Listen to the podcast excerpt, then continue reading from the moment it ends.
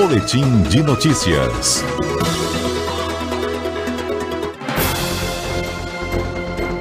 CBN Conexão Brasília com Rômulo Pinheiro.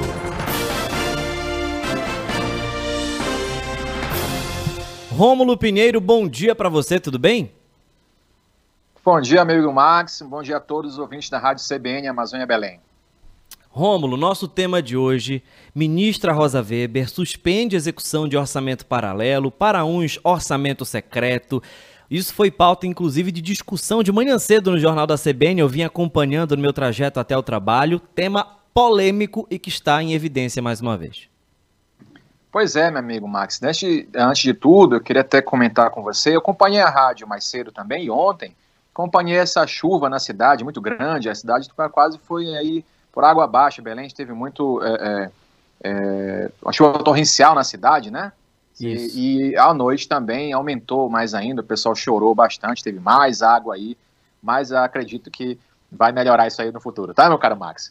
Mas voltando ao tema aqui que nos interessa, Max, de fato, hoje é um dia que nós já temos um posicionamento fechado com relação a isso, que é o julgamento do, no Supremo Tribunal Federal sobre o pedido de suspensão das emendas do relator, que aí sim ficou conhecido o famoso orçamento secreto, né, como o pessoal ficou conhecendo essa situação.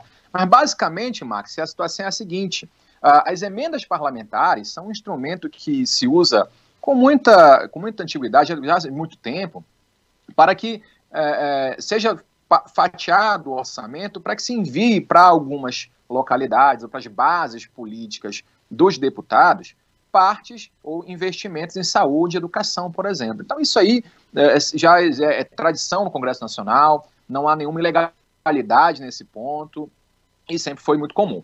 Só que em 2019 foi criada uma nova proposta, uma nova modalidade de uh, emenda, a chamada emenda ao relator, as emendas ao relator. E nesse novo modelo, a partir de 2019, Max, uh, a partir de então, essas emendas elas não identificariam mais o deputado que requereu esses valores. Então, uh, o, o, dinheiro ia para essas localidades, mas sem que se identificasse. Então, a identificação seria através do próprio relator, que cada ano eles mudam o deputado é, responsável pelo, pelo orçamento. Então, essas emendas hoje correspondem a 16 bilhões de reais.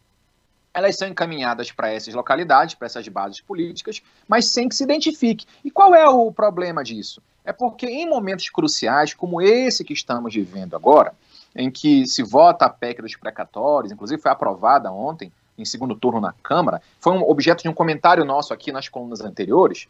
Em momentos cruciais, há críticos da, da chamada emenda ao relator informam que esses instrumentos são utilizados para cooptação de votos de parlamentares a favor das demandas do Poder Executivo. E isso foi debatido bastante em todos os votos dos ministros que votaram pela suspensão dessa modalidade de, emendas ao relator, todos mencionaram a mesma coisa. Hoje ainda nós temos a finalização desse julgamento, nós estamos com 7 a 2, só falta é, o ministro é, Luiz Fu, aliás, o ministro Toffoli decidir a respeito dessa questão.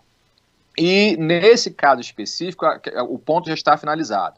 A grande polêmica também, meu caro Max, é que uma vez que não se identifica para onde, ou aliás, os órgãos de controle têm mais dificuldade de identificar a origem é, do requerimento, é difícil a gente confirmar se a votação que se deu ontem que a gente sabe que teve, com certeza, muita influência dessas emendas do relator, se quem votou a favor ele estava vinculado a um governo a partir dessas promessas de emendas do relator. Então, todos os votos até o momento foram unânimes no sentido de dar mais transparência a essas emendas, já que a gente não tem um controle. Existe um controle, é previsão no orçamento, mas o controle é um pouco é, dificultado.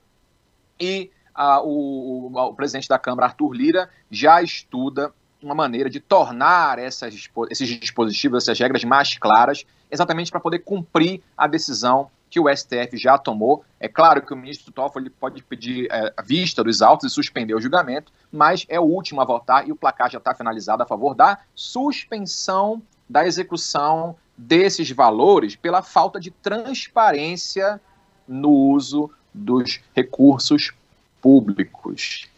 A briga é grande, há uma disputa entre o poder legislativo e o executivo e o judiciário aqui em Brasília, porque a gente sabe que atrelado a essas emendas do relator, nós temos a PEC dos precatórios que foi na volta a passar pelo Senado Federal, e a gente sabe também que o governo conta com essa PEC para poder é, investir nos programas sociais que busca aí recompor a renda do trabalhador. Por outro lado, meu caro Max, é, a despeito de que isso ocorra, se suspenderá pagamentos de dívidas que, o, que a própria União tem para com as mesmas pessoas que ganharam demandas na justiça. Então, é, um, é uma questão bastante complexa, no entanto, se encaminha agora para uma proposta de, de alteração no regimento interno da Câmara para que se dê um pouco mais de transparência a essas, a essas verbas públicas e o seu devido controle pelos órgãos de fiscalização, como, por exemplo, o Tribunal de Contas da União.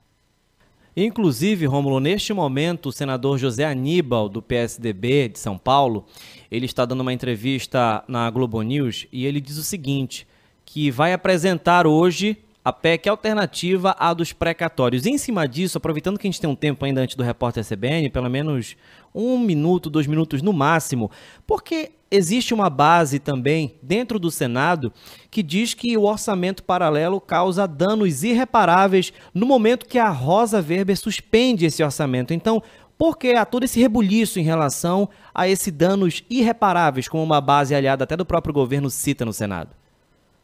É porque, Max, grande parte, como eu havia comentado, são mais de 16 bilhões só de emendas ao relator. Então, grande parte desses recursos poderiam ser utilizados para esses programas sociais, sem necessidade de passar por esse projeto, essa proposta de emenda à Constituição. A gente sabe que esse proposta de emenda à Constituição é um rito muito mais demorado, porque depende de um quórum qualificado de deputados e senadores. Então, para se alterar e aumentar, por exemplo, o teto de gastos, é preciso muito empenho do Poder Legislativo.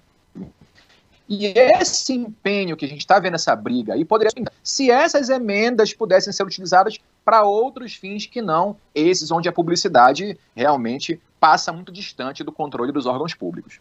Perfeito. Rômulo Pinheiro, muito obrigado pela sua participação. É sempre legal ter você aqui nesses comentários, nesses assuntos. E vamos acompanhar as cenas dos próximos capítulos, né, Rômulo? É isso aí, é, Max. Quando você precisar de mim, é só me avisar que a gente está aqui à disposição do nosso ouvinte da Rádio CBN Amazônia Belém. Pode deixar. Mais uma vez, muito obrigado. Saúde para você. São 11 horas e 30 minutos. Repórter CBN chegando. Já já a gente volta com mais informações para você que sintoniza e vai se conectando também na CBN Amazônia. Já já voltamos.